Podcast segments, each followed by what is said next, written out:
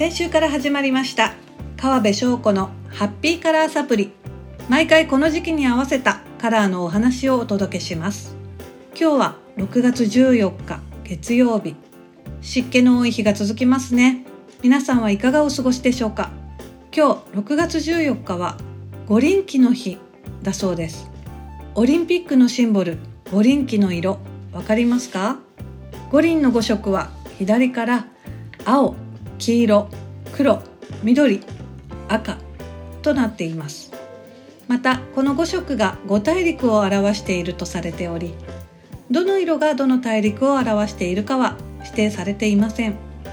そしてこの5色に地色である白を加えた6色を使うことで世界の国旗のほとんどを描くことができるという理由で選ばれたのだそうですがこの5色が表現するものに関してはいくつかの説があるそうです。一つの説はこの5色は5つの自然現象水砂土木火を表しているという説。そしてもう一つはこれらがスポーツの五大鉄則水分栄養技術体力情熱を表しているという説です。ちなみにこの旗をデザインしたのは五輪創始者であるピエール・ド・クーベルタン男爵。当初この旗は1916年のベルリン大会で公開される予定でしたが第一次世界大戦でこの会は中止され4年後の1920年第7回アントワープ大会のメインスタジアムにて初めて掲げられることになりそれ以降世界的なスポーツの祭典平和の祭典オリンピックのシンボルとして知らない人はいないと言っていいほど有名なデザインとなりました。ちなみにオリンピックは過去に5回戦争が理由で中止されたことがありますが2020年の東京オリンピックのように世界的パンデミックが理由でしかも中止でなく延期されるということはオリンピック史上初めてのことだそうです。今日6月14日は五輪旗の日にちなんで五輪旗に使われている5色の色についてお話ししました。それではここで色ご読みから今週1週間の色運勢をご紹介します。まずは今日14日月曜日の色はバイオレットです。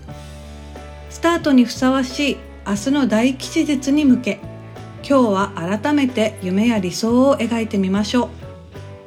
一粒が万倍に実る縁起のいい一粒万倍日です。ラッキーアイテムは鏡。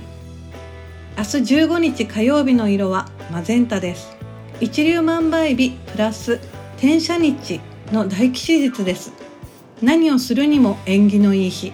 ぜひ大事な何かのスタートを切る日にしてくださいね。16日水曜日の色はターコイズ。自分が今置かれている場所を見つめ直してここまでつながりを広げてきた不思議なご縁に感謝をしてください。17日木曜日の色はレッド。日頃から気になっているやめたくてもやめられない悪い習慣は断ち切る覚悟。18日金曜日の色はオレンジ。今日関わる人には小さなプレゼントを用意してくださいね。誰かの喜びにつながるアクションを。19日土曜日の色はイエロー。ケセラセラ雑になるのは良くないけれどあまり真面目になりすぎず気楽に構えて。20日日曜日の色はグリーンです。